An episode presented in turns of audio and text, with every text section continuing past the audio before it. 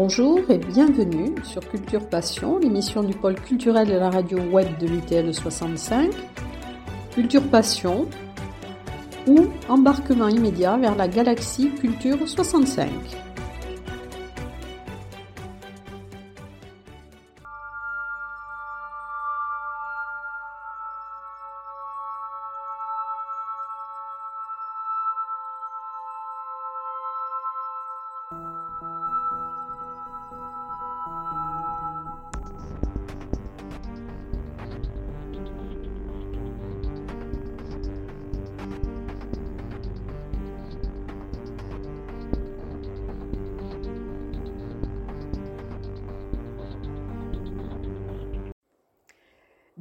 Passion, aujourd'hui, ben, je reçois un homme de théâtre, Patrick Claude. Bonjour. Alors, bonjour, Patrick Claude. Bonjour.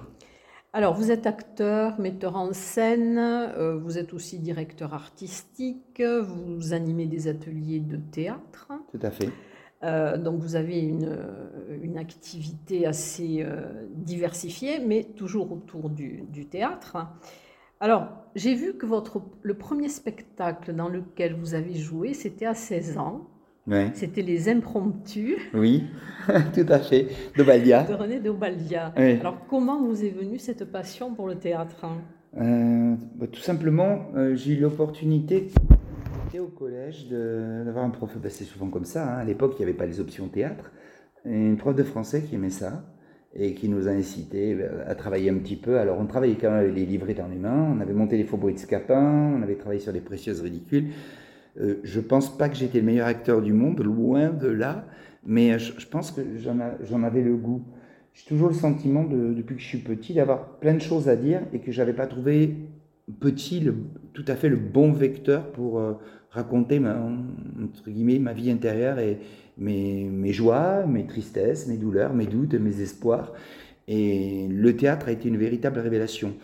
Quand je suis parti dans mon lycée, il n'y avait pas du tout, c'était terminé, plus de groupe de théâtre. Donc j'ai cherché en vain une, une compagnie qui pouvait m'accueillir. Je suis tombé sur une troupe de MDA, Maison des Associations, où il y avait une troupe constituée. Et je suis arrivé là-dedans avec une troupe qui- où j'étais vraiment le plus jeune, puisque les, on va dire la deuxième génération avait quasiment 12 ans de plus que moi, et l'autre génération en avait 30, euh, voire 40. Donc je suis arrivé en tant que petit genou au milieu d'une troupe d'adultes. C'était pas du tout évident, euh, d'autant que c'était des gens qui avaient de l'expérience, moi je n'en avais pas. J'étais perclus de doutes et de peur euh, au milieu de ces adultes. Alors euh, voilà, j'ai travaillé sur Obalia. Ce qui est drôle, c'est que j'ai été le plus jeune de la troupe et on m'a donné le rôle du plus vieux. J'étais dans un livre quasiment tout le long d'une scène, euh, parce qu'on jouait Édouard Agrippine à l'époque. Et euh, j'étais Édouard. J'ai passé mon, le temps de, bah, de, de ma pièce dans le lit à trembler. J'avais les jambes qui tremblaient dans le lit. Et, ça a été une véritable révélation. On m'a dit, j'aimerais faire ça. Je ne savais pas que ça allait être encore mon métier parce que j'en étais loin, parce que je ne m'étais pas du tout destiné vers ce genre de choses dans ma vie. Et euh, c'était, voilà, c'est une révélation, tout simplement. Et alors, vous avez emprunté, je crois, une, une réflexion euh, à Pierre Arditi qui dit le, le seul endroit où je ne joue pas, c'est une scène de théâtre. C'est possible. oui, tout à fait. Ouais, je- je- ouais, je- je- il y avait une phrase, alors je, la formule certainement très mal, une phrase de Jouvet où il dit euh, Avant de monter sur scène, je ne savais pas qui j'étais, et une fois que j'étais sur scène, je me suis trouvé. Alors, moi, je, crois que j'étais un peu ça, c'est de me dire euh, la scène de théâtre, pour moi, ça a été vraiment vertueux dans le sens où, je me suis dit que tout était possible. Et tout ce que je ressentais, tout ce que je- j'éprouvais au niveau des, des sensations, comme je vous dis, joie, peine, doute, euh, peur, la scène m'a donné un- l'opportunité de me mettre en relation avec moi-même. Ça a été un révélateur. Ouais, un vrai- véritable révélateur. Et de me dire, ben voilà, c'est ici que je suis bien, c'est dans cet endroit-là que je vais me trouver.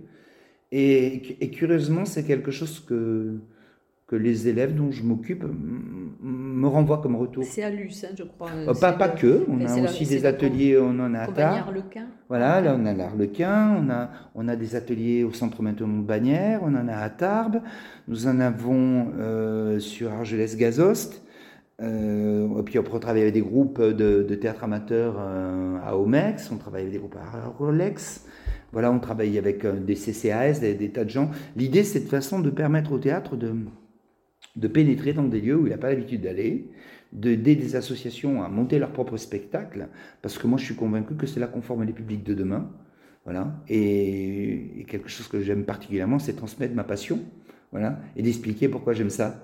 Et de trouver des, interlocuteurs, la possibilité de monter des textes que, tout simplement, en tant que compagnie professionnelle, je n'aurais pas l'opportunité de monter parce que, voilà, ça serait très compliqué, parce qu'on est toujours quand même tenu à, des formes de rentabilité quand on monte de spectacle. Hein on est un, outil culturel et un produit culturel aussi. Donc il faut quand même que quand on travaille sur quelque chose, l'idée c'est pas seulement de le monter, c'est aussi de le jouer. Mmh. Un acteur, il existe que quand il est sur un plateau, vraiment. Hein. C'est, enfin, c'est comme ça que je le ressens. Et ça m'a donné l'opportunité de travailler mais des tas d'auteurs, à la fois classiques, contemporains, des auteurs, euh, voilà, on a travaillé sur de l'Aristophane, on a travaillé sur de Molière, du Marivaux, des auteurs contemporains, du, du Pomera, enfin bref, et moi, ça m'a permis de voyager dans, dans, le monde du théâtre avec un énorme plaisir.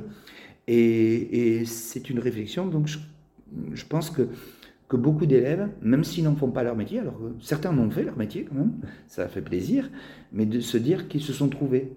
Et ça me fait plaisir d'entendre et de retrouver ce que moi j'étais venu chercher et de leur donner l'opportunité de trouver ce que moi j'avais trouvé aussi. Voilà, cet échange-là est pour moi très très très important.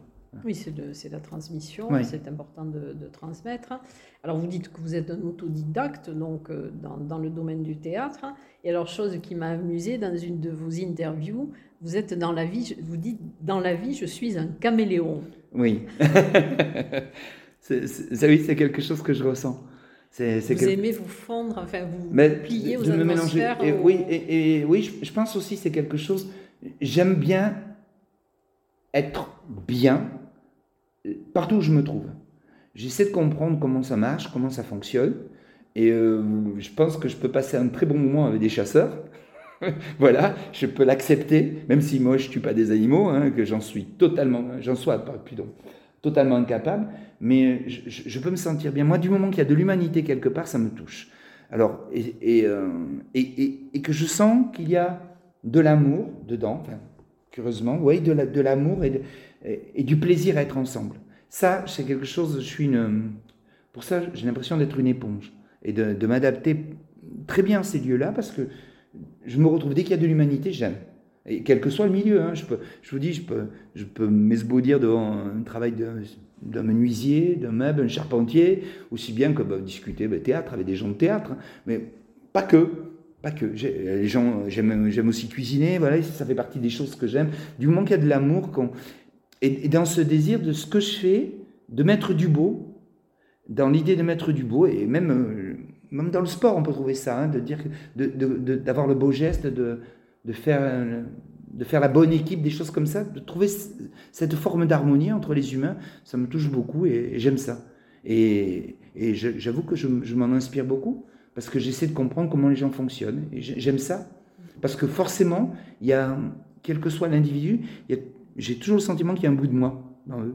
Quelque chose qui qu'on a en commun. Alors, pas tout, mais ça, oui, ça, c'est moi. Ça, je me retrouve là-dedans. Et ça me fait du bien de me retrouver euh, dans d'autres formes qui auraient pu être si peut-être j'avais une autre éducation, j'avais une autre façon de me socialiser, peut-être que j'aurais été avec eux, mais définitivement, j'aurais peut-être été, euh, je vous parlais des chasseurs, peut-être que si j'avais été élevé dans un milieu de la chasse, peut-être que j'aurais du plaisir à me promener dans les bois avec un chien et, essayer de trouver des faisans ou des lièvres. Peut-être, j'en suis pas, j'en suis presque convaincu que j'aurais pu faire ça, si j'avais senti l'amour et la passion là-dedans, parce que j'aurais été entouré de gens qui aiment ça et j'ai besoin de ça, de sentir de l'amour et de l'affection dans ce qu'on fait, quoi. Et vous aimez aussi euh, observer et écouter. Pour vous, l'écoute et l'observation sont très importantes.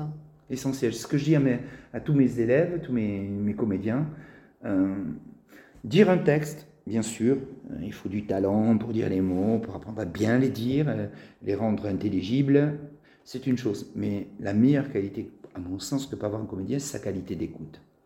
Parce que quand il est sur un plateau et qu'il ne dit rien, c'est là qu'il est le meilleur si à ce moment-là, on comprend qu'il est tellement présent parce qu'il a une telle écoute, euh, ça, devient magique, ça.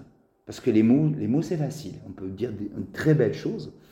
Mais la qualité d'écoute d'un acteur, ça, c'est. Déjà, c'est un énorme plaisir quand on joue avec un acteur qui sait écouter. D'avoir, euh, voilà, comme un mur de palace, quelque chose sur lequel vos répliques rebondissent et, reviennent et que vous pouvez renvoyer. Et, parce qu'il a regardé de telle façon, hein, la, réplique va revenir plus fort ou moins forte, il a peut-être absorbé le choc ou ne l'a pas absorbé. Et, tout ça, c'est merveilleux quoi, de sentir ça. Et c'est quelque chose que je travaille énormément avec les, gens. Apprends à, bien écouter avant de bien dire. Et, généralement, dans l'écoute, pour moi, il y a beaucoup d'intelligence dans l'écoute. Et vous aimez les surprendre, parce que parfois il vous arrive de ne pas jouer de la même manière. Oui, j'aime bien ça. J'aime bien parce que j'ai la chance de faire un art vivant. Au théâtre, on joue, au cinéma, on a joué, mais au théâtre, on joue.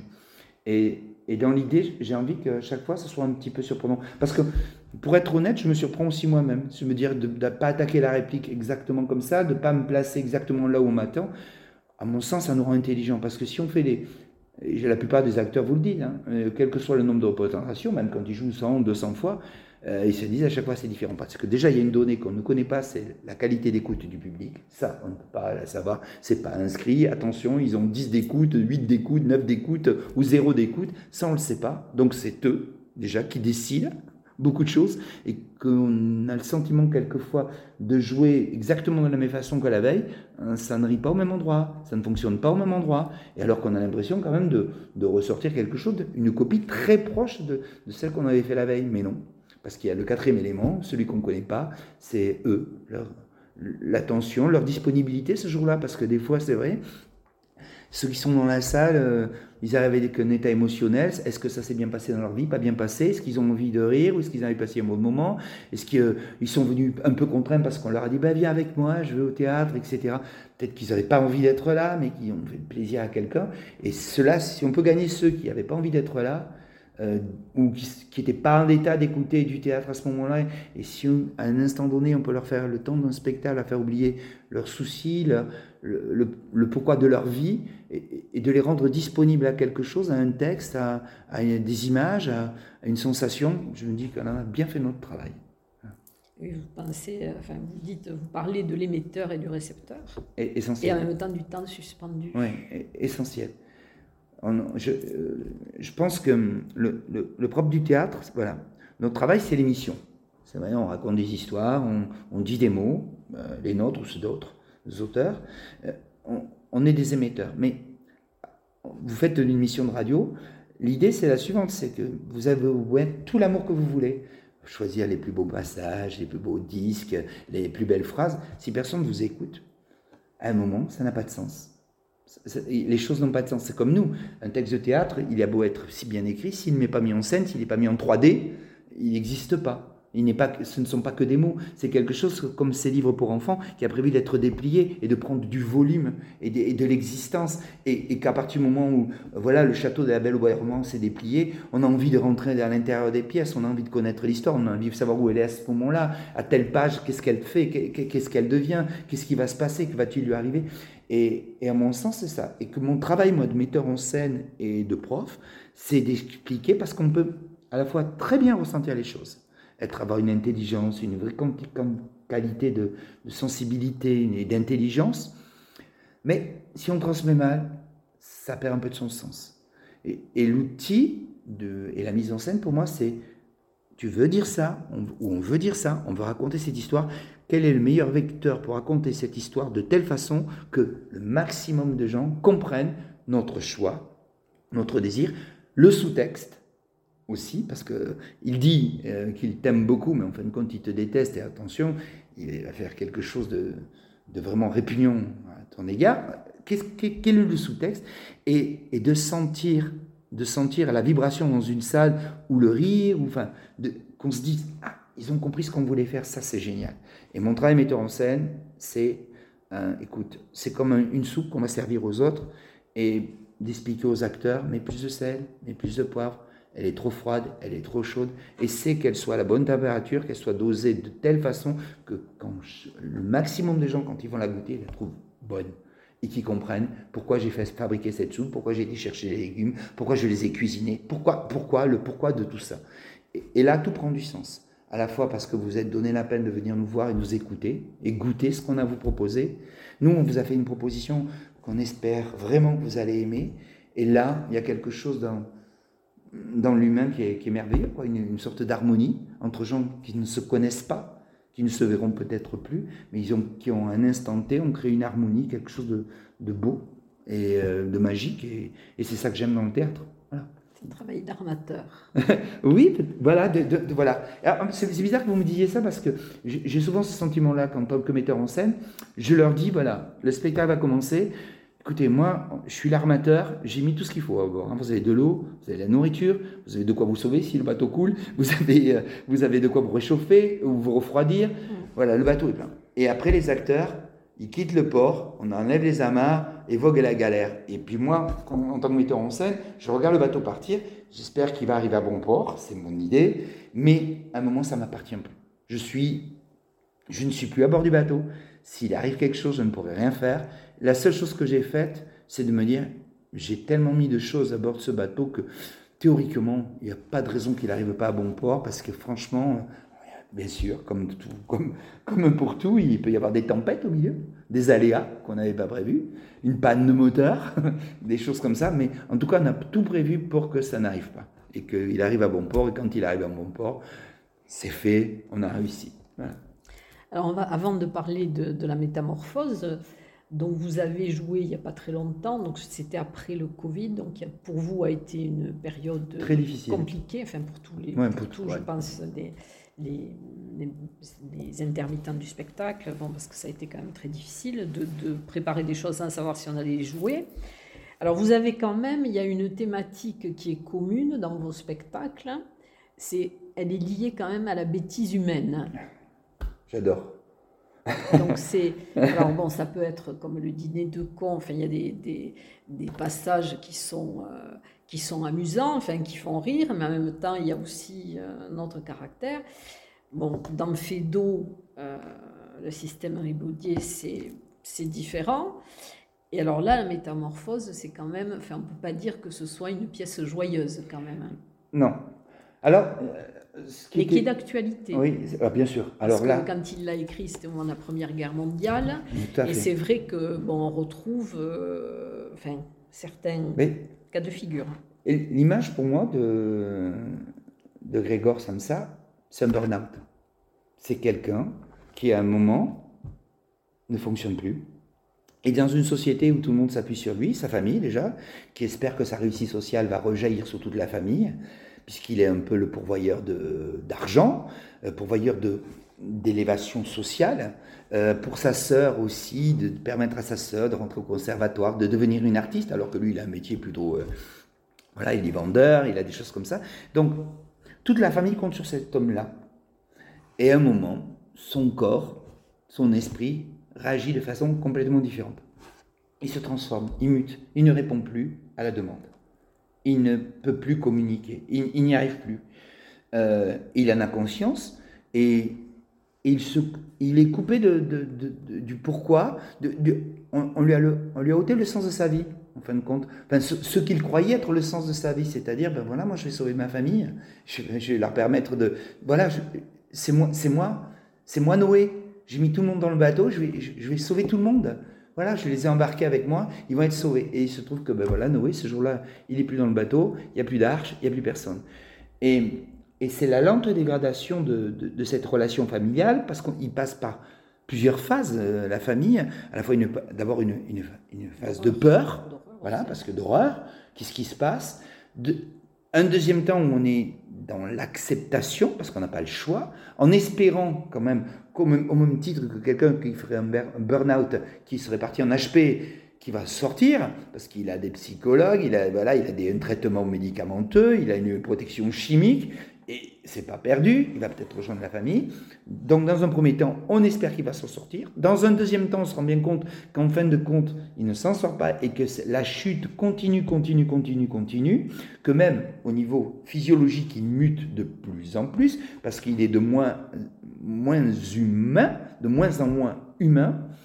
Et curieusement, à un moment donné, à partir du moment où la famille va, considérer que cet homme, ce personnage, ce garçon de la famille ne peut plus répondre à leurs attentes, ils vont faire des choix. Et là, la mère qui était un peu dépressive, qui était, un peu traîne savate, la sœur qui savait pas trop où ça allait, le père qui était euh, voilà un, personnage pas très sympathique, de seul coup, changement. De seul coup, eux prennent du poil de la bête et, euh, euh, deviennent plus courageux, ont, repris de, l'espérance sur eux-mêmes. Ils ne comptent plus sur Grégor, ils ont bien compris que Grégor ne pourra pas répondre à leur attente et que d'un seul coup, c'est eux qui prennent le pouvoir et, en fin de compte, ils s'en sortent. ça réussit. Par contre, curieusement, euh, il y a quand même ce truc-là qui est dans sa chambre, cette bestiole, ce cafard, cette bête qui est là, qui, qui leur envoie quand même, qui les renvoie tout le temps à leur ancien fonctionnement, euh, à, ce qu'ils étaient et ce qu'ils ne veulent plus être. Et quand, euh, voilà, tout simplement, l'histoire, ben voilà, Grégor disparaîtra, de cette famille. On le laisser se dessécher. Ouais, voilà, on, on, le, on le, laisse parce qu'on a, de toute façon, on, n'a pas de, on, ne peut pas guérir, on n'a pas, on n'a pas de solution. Et curieusement, une fois qu'il est mort, on est débarrassé du problème. Et on sent que la famille va partir encore, que, voilà, on s'est débarrassé de ce truc-là, on s'en est débarrassé. Alors, ce qu'il était dit, c'est que quand, euh, quand il a eu sa nouvelle, c'est bizarre, notre monde change un petit peu pour ça, euh, quand, Kafka lisait la nouvelle, ses, amis riaient, trouvaient ça drôle. Il y avait quelque chose d'amusant là-dedans, dans cet humour très noir, très sombre. Hein. Euh, ses amis se sont amusés à ça. Et, euh, on en parle souvent de dire qu'il y, a un humour chez Kafka, parce que l'incapacité qu'il a à des moments à se mouvoir et d'être un peu une sorte de bête qui ne comprend pas comment ça fonctionne, qui essaie de, se remettre sur ses pattes, qui, qui galère avec son corps, tout, tout ça, je pense que c'est, on était un peu dans la pantomime comme un clown et qui serait en train de, de, glisser sur, euh, sur des tartes à la crème renversées sur le sol et qui essaierait de, se redresser. Il retombe, il retombe, il retombe. Et cette chute, en fin de compte, euh, au cirque n'est pas une chute euh, dans l'idée où il se fait mal, où il se, non, il, il, il en est presque drôle. Et, et, et, par rapport à la famille aussi, de, on se dit mais quelle, quelle ironie, quelle quelle, quelle, quelle, drôle de façon de, de, fonctionner de cette famille-là, de, de, les voir. Alors, est-ce qu'on peut... On, a un drôle de rapport, je trouve, aussi avec eux, parce que on a conscience quand même qu'il y a quelque chose de terrible chez eux, mais eh, qu'est-ce qu'on ferait, nous, dans un, cas pareil? Qu'est-ce qu'on ferait? Puisqu'on a pas... Ils se sont métamorphosés. Voilà, voilà, exactement. La métamorphose se passe... Et, et qu'est-ce qu'on ferait dans un cas comme ça? Qu'est-ce qu'on peut faire? Quand on n'a pas le pouvoir de guérir quand on n'a pas le pouvoir, et, qu'ils ne peuvent pas l'abandonner non plus. Ils ne vont pas le jeter dans une décharge non plus. Et on ne peut pas l'abandonner, c'est-à-dire, ben voilà, c'est... Euh, alors moi, ça me renvoie toutes ces images avec des, gens qu'on met dans les EHPAD, parce qu'il y a des endroits pour les accueillir. Hein. Des gens qui perdent la tête, qui vous répondent plus quand vous leur parlez, qui, qui peuvent être euh, répugnants parce que, parce que tout simplement, voilà, ils sont pupés dessus, euh, voilà, ils vomissent, euh, ils disent des gros mots, le cerveau part en cacahuète, et voilà. Et, et, maintenant, on a les EHPAD pour ces gens qui, dans, dans une famille, pourraient, à un moment donné, parce qu'on n'est plus en mesure de s'en occuper, parce qu'on n'a pas, les, parce qu'on n'a pas les réponses, on n'a pas le temps, et, on, et, parce que ça nous renvoie à quelque chose de tellement terrible sur nous-mêmes, sur notre incapacité à, les à, à, presque ne pas les avoir vus, parce que c'est ce se passe chez Grégor, ne pas les avoir vus chuter, ou, et au moment où la chute est là, constater qu'on n'a plus de pouvoir de revenir en arrière, qu'est-ce qu'on en fait? C'est trop tard. C'est trop tard. Qu'est-ce qu'on fait de ça?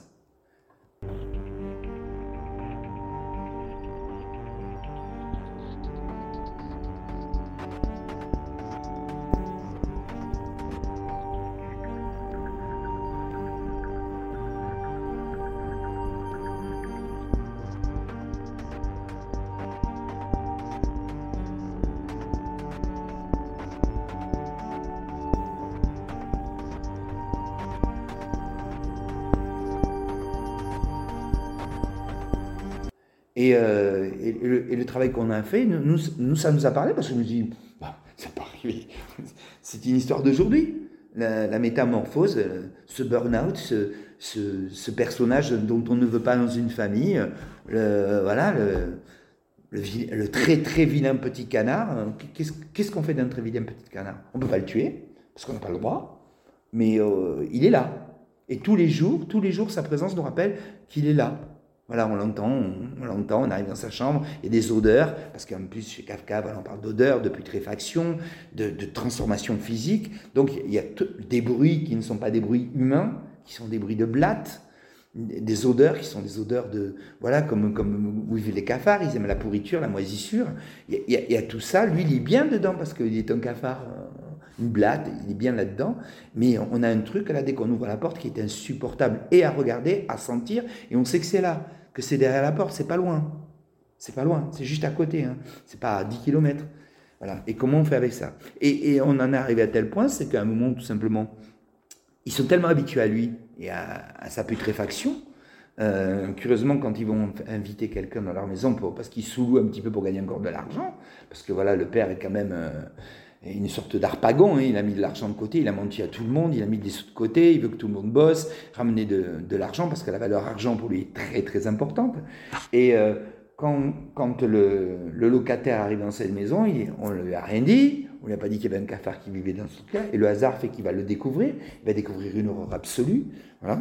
Et, euh, horreur qui pour la famille était devenue banale, puisqu'on en parle, voilà. Ah oui, c'est vrai, on, ah oui, on a un cafard qui vit juste à côté, là. On l'avait complètement zappé, euh, on ne savait pas que c'était là. après, ça, ça dégénère un petit peu, mais voilà. Alors, sans dévoiler... Euh, des choses du spectacle, mais comment avez-vous rendu justement ces personnages? Comment va-t-il apparaître Alors, déjà, scéniquement, on a, on, a, on a, fait deux choix très, très, euh, très clairs. C'est que on se situe euh, du côté de Grégor Samsa.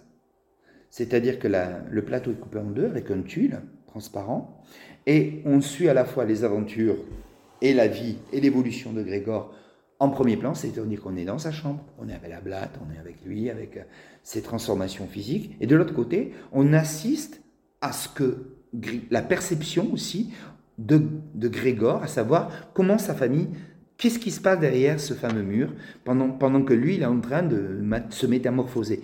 Et donc, on a deux espaces très distincts, avec de temps en temps des intrusions, puisque la famille vient le nourrir, elle vient débarrasser sa chambre, bref, avec des intrusions et, on a fait volontairement ce choix. Ensuite, on s'est posé la question de savoir est-ce que l'on travaille euh, par rapport à Grégor sur, une, euh, sur des prothèses, c'est-à-dire qu'on en fait un vrai cafard et des prothèses. Et petit à petit, sur le travail et la réflexion qu'ont fait Jean-Baptiste et Adrien, ils se sont aperçus que qu'ils n'avaient pas du tout envie de... Parce qu'il se trouve que le garçon qui nous fait la musique est marionnettiste, donc on avait, on avait commencé à regarder s'il si, était possible une sorte de carapace, de, travailler sur, de la marionnette, etc. Et euh, le hasard aussi sur certaines... Ce tu nous a, nous a libéré de plein de choses, et c'est que à un moment, on s'est aperçu sur les projections, au même titre que, que les ombres peuvent être déformées en fonction de, de la distance que l'on a laissé la lumière, on s'est aperçu, un petit peu comme quand vous jouez à faire des animaux, on s'est dit qu'en fin de compte, le, Grégor, le corps de Grégor était un animal. Et que la, perception du corps de Grégor sur ce tuile qui se projette, en, en fin de compte, était ce que voyaient les parents.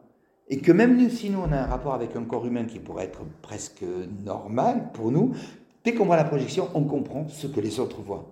Et, on est à la fois, et je crois que c'était un très bon choix de mise en scène de, de Jean-Baptiste et d'Adrien, c'est qu'on est à la fois sur ce corps de Grégor qui n'a pas forcément conscience de tout ce qu'il est, c'est-à-dire que lui, il a quand même son entité et sa réflexion humaine à l'intérieur de ça, mais aussi un corps qui ne répond pas à l'attente qu'il espérait, c'est-à-dire que voilà, pouvoir se gratter la tête comme il veut, se lever, marcher, discuter, euh, se nourrir à table.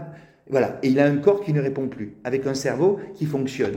Comment on fait avec ça? Un corps qui ne marche plus. Au même titre que quand on voit des gens euh, qui communiquent juste, vous savez, par clignement de paupières, etc.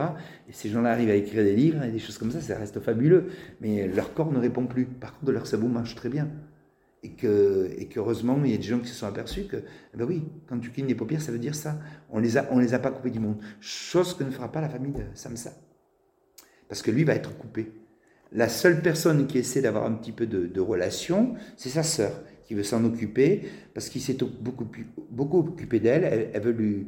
Mais, elle, elle met, mais la sœur aussi, elle est, elle est fantastique, c'est qu'elle est dans l'idée d'une sorte de, contrition, quelque chose de, quasiment religieux. Elle, s'auto-punit de tout. Elle, voilà, c'est sa faute. Elle, elle, elle, accorde, elle ne veut pas qu'on nettoie sa chambre. Elle veut le nourrir. Elle, veut, elle a une sorte de, contrition sur elle-même. Alors ça aussi, c'est très bizarre parce que celle qui sera peut-être le plus violente à la fin, c'est certainement elle, mais elle a une sorte de, contrition presque quasi religieuse de, ce frère dont elle doit s'occuper, de ce malade, etc. Et on, lui accorde ça parce qu'en fin de compte, même la mère n'arrive plus parce que voilà, son fils a trop changé. Et, le père, bon, lui, il n'a plus rien à faire de, cet animal, puisque pour lui, ce n'est plus un être humain. Hein. Il, a, il, a, très vite renoncé, lui, le premier à avoir renoncé à, penser que Grégor redeviendrait Grégor. Hein. Et, ce rapport familial, etc., entre le père, la mère, la sœur et Grégor, c'est super intéressant quoi, à travailler justement cette, voilà, ces non-dits d'une famille euh, qui, qui, a explosé avec un, voilà, un accident, on va dire, un accident de la vie, savoir la transformation de Grégor, et comment on fonctionne quand il y a un accident comme ça? Alors, qui joue le rôle de Grégor? Alors, c'est une jeune fille qui est une, une qui s'appelle Anaïs Faute, qui, euh, qui, bouge hyper bien. On voulait quelqu'un qui soit à la limite de la danse, euh, parce qu'il y a des positions très compliquées à tenir de, ce, de cette blatte, et elle bouge très très bien. Et on s'est dit, bon, on va pas mettre forcément un garçon, on s'en moque un petit peu, parce qu'on peut supposer, à partir du moment où il a déjà muté, déjà il est, c'est quoi le sexe C'est un cafard, voyez, c'est bah, on, on, se dit, mais on s'en moque, pourquoi, pourquoi un garçon? Quel sens ça C'est une, une bête. Donc euh, on oublie son sexe, on oublie complètement euh, qu'il est une... Euh, voilà, on ne s'est pas posé la question. La seule chose qui nous a intéressé, c'était ce travail très important qu'elle a fait sur le corps et qui, à, mon sens, parle énormément quand, vous le verrez. et puis cette famille-là de, personnages hauts en couleur. Voilà, il est à la fois dépressif, mais qui a complètement changé. Un père qui est quelqu'un de complètement renfrogné, replié sur lui-même, qui passe son temps. Comme nous, on l'a quand même actualisé, on n'est pas parti sur la nouvelle, euh, l'époque de la nouvelle, parce qu'on voulait, on, voulait lui rendre quelque chose d'universel et de contemporain. Hein. On n'avait pas envie de... Le, siècle importe peu, parce que ce que je vous ai dit là, par rapport à, on va dire, au problème que... C'est intemporel. C'est intemporel. Et je, et, je, et je pense que les, gens vont beaucoup se questionner, quoi. et si moi je bougeais, et si moi je ne répondais plus à ce qu'on attend de moi quel serait le regard des autres sur moi À quel moment je serais celui qu'on évite Parce que c'est ça aussi, parce que quelqu'un, vous voyez, quelqu'un de dépressif, euh, sur lequel vous ne pouvez rien faire, à un moment, euh, il vous envahit, quoi. Il est, il est comme des bactéries qui petit à petit vous rongent. Et il y a un moment, euh, c'est la question, c'est comme une gangrène. Hein, est-ce que pour sauver le corps, il ne faut pas couper le membre? C'est une question qu'on peut se poser. Certes, on sera amputé, mais on sera vivant, avec peut-être un bras ou une jambe en moins, mais vivant. Donc, à quel moment laisser la gangrène gagner? Parce que c'est un choix très violent de, de, perdre. En plus, là, ils sont quatre. il y a quatre membres. De perdre un membre et pour sauver les, trois autres. C'est une question qu'on peut légitimement se poser. Est-ce qu'il ne faut pas le faire? Ou est-ce qu'on accepte de mourir?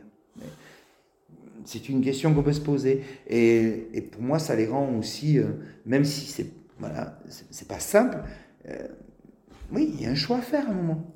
Voilà, il y a trois places sur un bateau, euh, et on est quatre, qu'est-ce qu'on fait? Oui, C'est un questionnement philosophique. mais exactement, qu'est-ce qu'on peut faire? Qu'est-ce qu'il faut sauver Combien de temps euh, avez-vous mis pour la création? Puisque là, vous êtes en résidence que depuis hier, hein, depuis le 13 jusqu'au 26, mais je suppose que Oui, on a commencé bien en amont. Euh, déjà, les garçons ont bossé à peu près trois mois sur l'adaptation.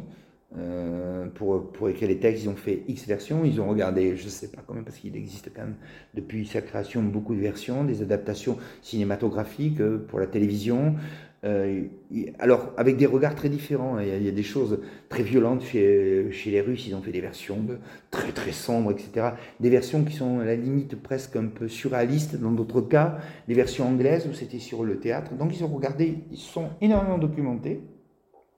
Et puis, euh, avec cette idée de petit à petit on va, le situer à notre époque, et, euh, on va essayer de raconter plus idée générale que, que vraiment le contexte historique, parce qu'on s'en moque un peu. Enfin, moi, c'est, moi, c'est le sentiment que j'ai. Euh, sinon, on ne montrait jamais de Molière non plus. voilà, et à un moment, on dit, ben voilà, c'est le langage du 17e, on ne montre pas de Molière. Mais non, ce qu'il ce qui raconte, c'est lui, c'est, c'est la bêtise humaine ou, ou, les relations entre, entre hommes et femmes, femmes et hommes, femmes-femmes, hommes-hommes. Il nous raconte des relations humaines. Et ça, ça reste intemporel. Et c'est pour ça qu'il continue à être joué. Et il sera joué. Parce qu'il nous raconte autre chose que, que, que, son siècle. Il raconte ce que c'est que le rapport humain. Voilà. Et comment, comment on fonctionne le rapport humain. Et donc, nous, on a fait ce choix-là. Ensuite, on a travaillé, euh, on a fait plusieurs sessions, des résidences. Euh, on a fait ça à la maison de la Vallée, de Lucien Sauveur. On a fait ça à Aurincles, le, le village où j'habite. On a fait ça à Saint-Savin. On a eu des, des, municipalités qui ont été super gentilles avec nous, qui nous ont donné. Euh, des lieux, nous ont mis à disposition des lieux, et ils ont avancé comme ça petit à petit. Et ce qui était bien, et moi j'aime ça aussi, parce que c'est vrai que quand on travaille un mois et demi euh, euh, sur un spectacle non-stop, il y a un moment où, on ne sait plus. C'est-à-dire que les certitudes du début, au bout de 3 4 semaines, on les a perdues. On ne sait plus s'il ne faut pas revenir en arrière, s'il faut avancer, etc. Alors que les sessions, à mon sens, où on coupe un petit peu, ça laisse du temps de réflexion, on fait autre chose, on pense à autre chose, et quand on reprend, il y a des choses qui paraissent évidentes qu'on a faites en amont, on se dit ah oui ça c'était bien, oh non ça franchement, la bonne idée, la bonne idée d'un jour n'est pas forcément la bonne idée de toujours, voilà, et, que ça a permis ça. Et, et, là on a fait une sortie de résidence il y a, il y a trois semaines, euh, on a présenté ça. Alors, on a fait le choix de présenter ça à des gens qui ne vont pas régulièrement au théâtre. On a, fait ça avec des gens du village dans lequel j'habite, avec des gens qui n'ont pas forcément l'habitude d'aller au théâtre, qui vont plutôt voir des comédies. Donc, leur jeter la métamorphose, c'était un petit peu. Et on voulait regarder comment ça fonctionnait avec un public qui n'est pas un public de théâtre. Et, et euh, il y a quelque chose, et je pense qu'on le retrouvera hein, sort du spectacle. Euh, il y a une phrase qui dit le, le silence qui suit un concerto de Mozart appartient aussi à Mozart. Cette sorte de... J'ai pris quelque chose là et, il me faut un temps avant que les applaudissements euh, arrivent. Qu'on n'a pas la spontanéité d'un applaudissement parce que je viens de voir un truc là, il s'est passé quelque chose. Et, c'est ce qui s'est passé quand on a fini le spectacle, les gens étaient là, ils ont mis... Euh, ça paraît long, 15-20 euh, secondes avant de faire... Ouais. Euh, parce qu'ils ont été, euh, ils ont été bouleversés parce qu'ils ont vu. Et, curieusement, il y, y avait des, gens qui étaient, qui étaient là ce jour-là présents, des gens un peu durs, un peu rugueux. Hein.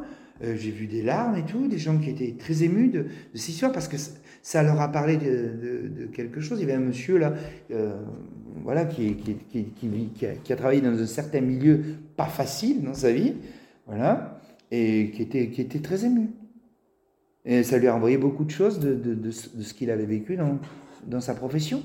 Et alors qu'il est très du monde du théâtre, hein, Et, euh, et, il est même pas, même du monde psychologique, etc. Il était dans un milieu très très particulier. Et, euh, et, visiblement, ça a envoyé beaucoup de choses. Et, nous, ce qu'on veut, c'est s'interroger. Quand on a fait ça, on a monté euh, là dernièrement beaucoup de comédies. Mais pour moi aussi, curieusement, j'ai eu l'occasion dans ma vie de jouer La peste de Camus. Et euh, voilà, j'ai joué tous les rôles de ce, de ce spectacle-là. J'ai joué aussi euh, François Pignon d'une idée de con. Pour moi, il n'y a pas de grand écart entre les deux. Sont des, pour moi, c'est être acteur, ça déjà, de, de s'autoriser à être un, imbécile. Et, et curieusement, dans le dîner de con, qui, a une vertu, pour moi, c'est comme, comme Guignol et Niafran. Vous savez, quand Niafran il prend des coups de, des coups de des coups de, matraque ou le gendarme prend des coups de matraque. On rigole, on s'amuse. On trouve ça drôle, voilà, c'est amusant. Et, j'ai une scène, moi, quand je joue François Pignon, qui est la scène où François Pignon téléphone à la, femme de, Pierre Brochant pour, pour, pour, pour, pour, rabibocher son couple, mmh. en lui parlant de la destruction qu'il a eu dans son cœur. Mais là, je peux vous dire que ça rigole pas. Hein. parce que tout le monde dit Mais, mais on, est, on est des idiots de juger ce, bonhomme-là. On, c'est nous, les, nous les cons. C'est nous les cons. D'imaginer que ce gars-là qui, qui d'une grande. Pour moi, c'est pas un con, c'est quelqu'un de naïf qui n'a pas de filtre. Hein.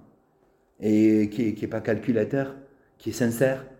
C'est ça être un con, c'est être pas avoir de filtre, être sincère, ne pas avoir de perversion. Si c'est ça être un con, d'accord. Et, et, pas être un con, c'est être manipulateur, destructeur, se moquer des gens à leur insu, les humilier. Ça, c'est ça être intelligent Non, pour moi non. Et, et, et, ça, cette fragilité, moi, moi j'aime cette fragilité. Je, trouve que quand on est un peu en, équilibre comme ça, moi j'aime bien qu'on se moque de moi quand je joue le François Pignon. J'adore, faire les gens. J'adore être plus bête que je ne suis dans la vie. Et, et je leur fais riez, riez, riez. Et à un moment, pam, je sais que la sanction va tomber et qu'on va faire pardon. Vous voyez, c'est la même chose, le réflexe que l'on a quand on voit quelqu'un glisser sur une plaque de verglas. Voilà, c'est un vieux, truc de clown. Euh. et puis si la personne s'est fait mal, c'est beaucoup, ça devient tout de suite euh, beaucoup moins drôle, en deux secondes. Parce qu'elle hurle, parce qu'elle s'est cassé quelque chose. Et là, on ne s'amuse plus. Voilà, c'est terminé, là, stop. Et tous les spectacles qu'on a montés, et chez Ribadier aussi, moi, je quand on a monté Ribadier, ou quand, quand, on avait déconnecté, dont on va donner des extraits là, le 17 mars, moi, j'aime la fragilité, j'aime les losers, j'aime ces personnages qui, essaient de vivre dans notre monde et, qui composent ce qu'ils sont. Voilà. Et, qui, comme des extraterrestres, ils arrivent dans un monde euh, dans lequel ils pensent exister, et on se rend bien compte que le regard qu'on jette sur eux fait Mais t'es un peu bizarre quand même, comme garçon, tu n'es pas, tu es bizarre. Alors que pour eux, non, puisque de toute façon, l'intelligence, voilà, c'est avec sa conjuge, celle que l'on a. Donc, on a beau en avoir beaucoup ou pas assez. De toute façon, mon critère de sélection, c'est mon intelligence. Donc, si j'en ai beaucoup ou pas assez, je jugerai de toute façon avec ça.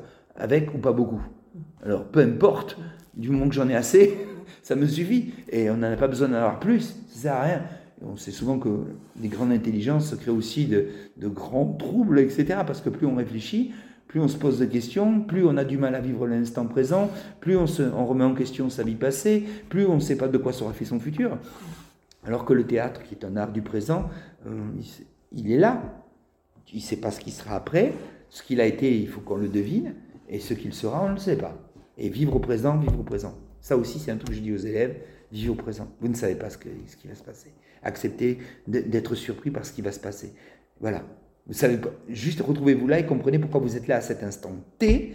Voilà, c'est à ce moment-là. Et dans quel état émotionnel vous êtes à cet instant-là? Il n'y a que ça qui compte. Ce qui vous avez été avant, ce que vous serez après, on ne sait pas. Là, à cet instant-là. Existez là, et soyez présent et intelligent à ce moment-là. Et, les événements se chargeront de vous modifier ou de vous réconforter ou, de prouver que vous avez tort. Mais peu importe. Vous avez des bonnes raisons d'être là et, sachez pourquoi vous êtes là pouvoir du moment présent. Ben oui, c'est que ça le théâtre. qui a écrit ça. Alors, nous allons en revenir donc à la métamorphose. Donc, les spectateurs pourront avoir une idée, puisqu'il y aura une répétition publique. Donc samedi. C'est le, samedi 18 mars à 14h, donc au Paris. Euh, les représentations, donc c'est du 21 au 26 mars. Donc il, y a des horaires qui sont légèrement différents en fonction des jours. Il faudra bien se renseigner parce que le dimanche c'est de l'après-midi, le mercredi c'est un peu plus tôt. C'est sur, la, voilà, c'est sur le site, ne vous trompez pas. Et ensuite, alors donc vous parliez tout à l'heure de déconnecter, donc ce qui sera un apéro surprise avec Bruno Spesseur, hmm. euh, avec qui vous aviez déjà joué, je crois, au CAC de Séméac, dans d'autres Oui, on a, c'est un spectacle, on a eu l'opportunité de beaucoup jouer. C'est le vendredi 17 mars, donc à 18h30, euh, toujours au, Paris. Eh bien, écoutez, merci en tout cas pour ce temps passé. Ça fait plaisir. Et puis, euh, ben, je viens de vous voir de toute manière. et j'espère avoir été assez clair, voilà. voilà. Oui, je pense que ça. Voilà. Je pense que c'était intéressant. Voilà. Merci beaucoup. Très... En tout cas, merci à vous pour ce temps consacré.